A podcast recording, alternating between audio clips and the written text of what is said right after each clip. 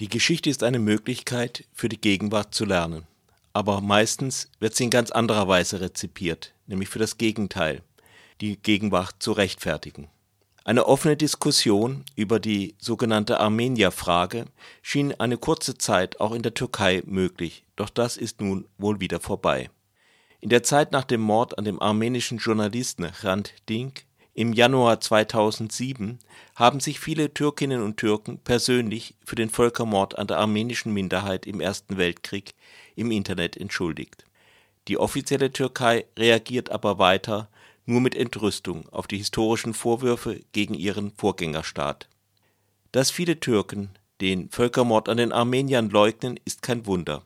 In der Schule haben sie gelernt, dass nicht die Armenier massakriert wurden, sondern Türkinnen und Türken von armenischen Banden umgebracht wurden. Armenische Racheakte hat es gegeben und hier und da wehrten sich auch armenische Gruppen, doch diese Vorfälle ändern nichts daran, dass die Regierung der Mehrheit über eine Minderheit hergefallen ist. Wobei die Kriegssituation wohl mehr die Gelegenheit als die Ursache für dieses Vorgehen war in einem Buch über die Opfer des Ersten Weltkrieges, das der türkische Generalstab 1928 herausgegeben hat, wird die Zahl von 800.000 Toten für die armenische Minderheit genannt. Das ist eher ein Minimum. Die osmanische Regierung ging davon aus, dass die armenische Minderheit 1915 zwischen 1,2 Millionen und 1,7 Millionen Personen umfasste. Von denen, die nicht starben, waren viele Kinder, die in muslimische Familien übernommen wurden. Diese Familien durften zugleich den Besitz der Eltern übernehmen, wofür es ein eigenes Gesetz gab. Für die Mädchen bedeutet das in der Regel auch Zwangsheirat. Im Jahr 1916 wurde ein weiteres Gesetz erlassen, das Strafermittlungen gegen Beamte von der Einwilligung eines Vorgesetzten abhängig macht und bis heute gültig ist die plötzliche Deportation fast der gesamten armenischen Bevölkerung des Osmanischen Reiches durch die syrische Wüste nach der Stadt Deir ez-Zor machte ohnehin nur Sinn, wenn man vom Tod dieser Menschen ausging. Dabei hätte man in der Türkei auch Grund, wenigstens auf diejenigen in der osmanischen Verwaltung stolz zu sein, die sich den gegen die armenische Minderheit gerichteten Befehlen widersetzten und dafür zum Teil mit dem Leben, in jedem Fall aber mit ihrer Stellung bezahlt haben doch nun zur deutschen Seite. Das Osmanische Reich gehörte im Ersten Weltkrieg zu den wenigen Verbündeten Deutschlands. Trotzdem hat der deutsche Botschafter Hans von Wangenheim mehrfach wegen des Schicksals der Armenier bei der jungtürkischen osmanischen Regierung protestiert. Gleichzeitig wurden Berichte über Massaker an der armenischen Minderheit in Deutschland zensiert. Äh, Wangenheim starb 1915. Sein Nachfolger Paul Graf Wolf Metternich zur Kracht protestierte noch massiver und drohte mit der Veröffentlichung seiner Informationen. Darauf wurde er von der Berliner Zentrale auf Wunsch der türkischen Seite abberufen. Die Botschafter reagierten in einer Lage mit widerstreitenden Interessen. Das Osmanische Reich hätte vielleicht einen Separatfrieden mit den Alliierten aushandeln können. Die oft angenommene Abhängigkeit der Osmanen von dem ökonomisch stärkeren Deutschen Reich war angesichts der Kriegslage bedeutungslos Andererseits belasteten die Berichte über den Völkermord auch Deutschland. Vor diesem Hintergrund sind die diplomatischen Proteste wohl zu sehen. Wolf Metternich war ohnehin ein Diplomat, der eher auf Ausgleich setzte. Immerhin protestierten Wangenheim und Metternich wenigstens, während der amerikanische Botschafter Henry Morgenthau den ganzen Krieg über schwieg. Als die USA in den Krieg eintraten, erklärten sie dem Osmanischen Reich nicht auch den Krieg Erst später schrieb Morgenthau ein Buch, in dem er sich als vehementen Verfechter der Sache der Armenier darstellt.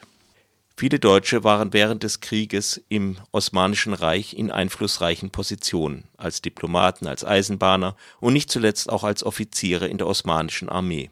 Daraus hat sich die These ergeben, die Teilnahme der Deutschen am Völkermord an den Armeniern sei eine Art Vorstufe zum Holocaust gewesen. Natürlich wusste auch Hitler vom Völkermord an der armenischen Minderheit.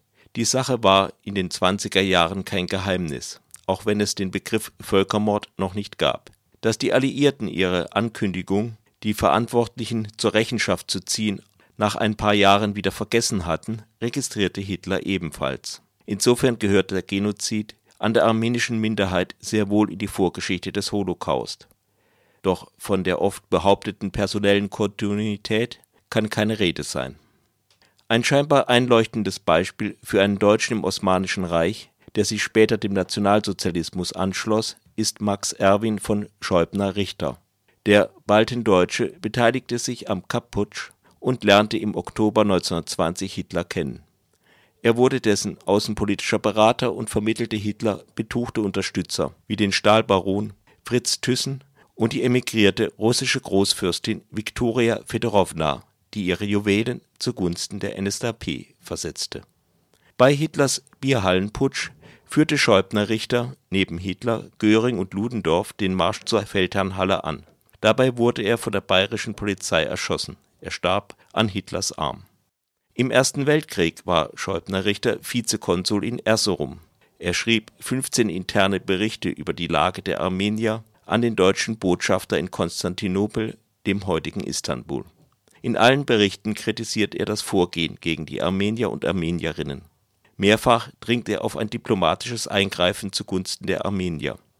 Ihm antwortet der deutsche Botschafter von Wangenheim, dass die türkische Regierung nicht mit sich reden lasse, auch Ausnahmen von der Deportation würden nicht gemacht. Schließlich organisiert Scheubner-Richter wenigstens Lebensmittelspenden für Armenierinnen und Armenier, die an Erzurum vorbeigetrieben werden. Gegenüber von Wangenheim argumentiert Scheubner-Richter mehrfach damit, dass die Deportation der armenischen Bevölkerung militärisch sinnlos, ja wegen des ökonomischen Schadens sogar kontraproduktiv sei. Doch sein persönlicher Einsatz für die armenische Minderheit geht weit über solche Erwägungen hinaus. Es gab sehr wohl Deutsche, die einen Schulterschluss mit der jungtürkischen Regierung suchten und denen das Schicksal der armenischen Minderheit herzlich egal war zu nennen ist da der Publizist und Herausgeber mehrerer Zeitungen Ernst Jeck. Jeck stand während des Ersten Weltkrieges zeitweise der deutsch-türkischen Vereinigung vor. Zugleich war er auch im Auswärtigen Amt tätig. Jeck propagierte zusammen mit dem Archäologen Max von Oppenheim zu Beginn des Krieges eine Dschihadisierung des Islam. Die osmanische Regierung griff die Anregung Jecks und deutscher Orientalisten auf und rief alle Muslime zum Heiligen Krieg gegen die Entente-Mächte England, Frankreich und Russland auf. Bis dahin war der inflationäre Gebrauch des Begriffs Heiliger Krieg nicht üblich gewesen. Auch für den türkischen Nationalismus hatte Jeck volles Verständnis. Man müsse türkischer als der Türke sein, wie Jeck sich ausdrückte. Dabei war Jeck sehr wohl davon unterrichtet, was vorging von einer Unterredung mit dem führenden Politiker der Jungtürken, Talat Pascha, berichtete er laut den Akten des Auswärtigen Amtes Talat freilich machte keinen Hehl daraus, dass er die Vernichtung des armenischen Volkes als eine politische Erleichterung begrüße. Ein Gesinnungsgenosse von Jeck war der Marineattaché Hans Humann. Einige der schlimmsten Zitate zum Völkermord an den Armeniern von Hans Humann sind nur durch den amerikanischen Botschafter Morgenthau überliefert. Es gibt gute Gründe, an Morgenthaus Zuverlässigkeit zu zweifeln. Doch seine Haltung brachte Humann auch in einem Brief an einen Landsmann, den deutschen Vizekonsul von Mossul, Walter Holstein, zum Ausdruck. Holstein war empört über das Vorgehen gegen die armenische Minderheit. Am 10. Juni 1915 berichtete er Humann, 614 Armenier, die aus Diyarbakir verbannt worden seien, seien unterwegs sämtlich ermordet worden. Humann antwortete fünf Tage später: Die Armenier wurden jetzt mehr oder weniger ausgerottet. Das ist hart, aber nützlich. Nach dem Krieg machte der Unternehmer Hugo Stinnes Humann zum Verlagsleiter der Deutschen Allgemeinen Zeitung (DAZ). In der DAZ rechtfertigte Humann weiter die Tötung der Armenier im Ersten Weltkrieg. Der Monarchist Humann hätte sicher auch das Zeug zu einem Nazi gehabt. Eine direkte Verbindung zur NSDAP hatte er aber nicht. Er starb 1933. Ganz und gar nicht zum Nazi wurde hingegen Ernst Jeck. In Weimar setzte er sich für eine demokratische, weltoffene Republik ein. Nach der Machtübernahme der Nazis emigrierte er nach Großbritannien und später in die USA bei näherem Hinsehen gibt es keinen Zusammenhang zwischen der Haltung der Deutschen im Osmanischen Reich zum Völkermord an den Armeniern und ihrem späteren Verhältnis zum Nationalsozialismus. Im Grunde ist das noch schockierender als die These von der Kontinuität auf der deutschen Seite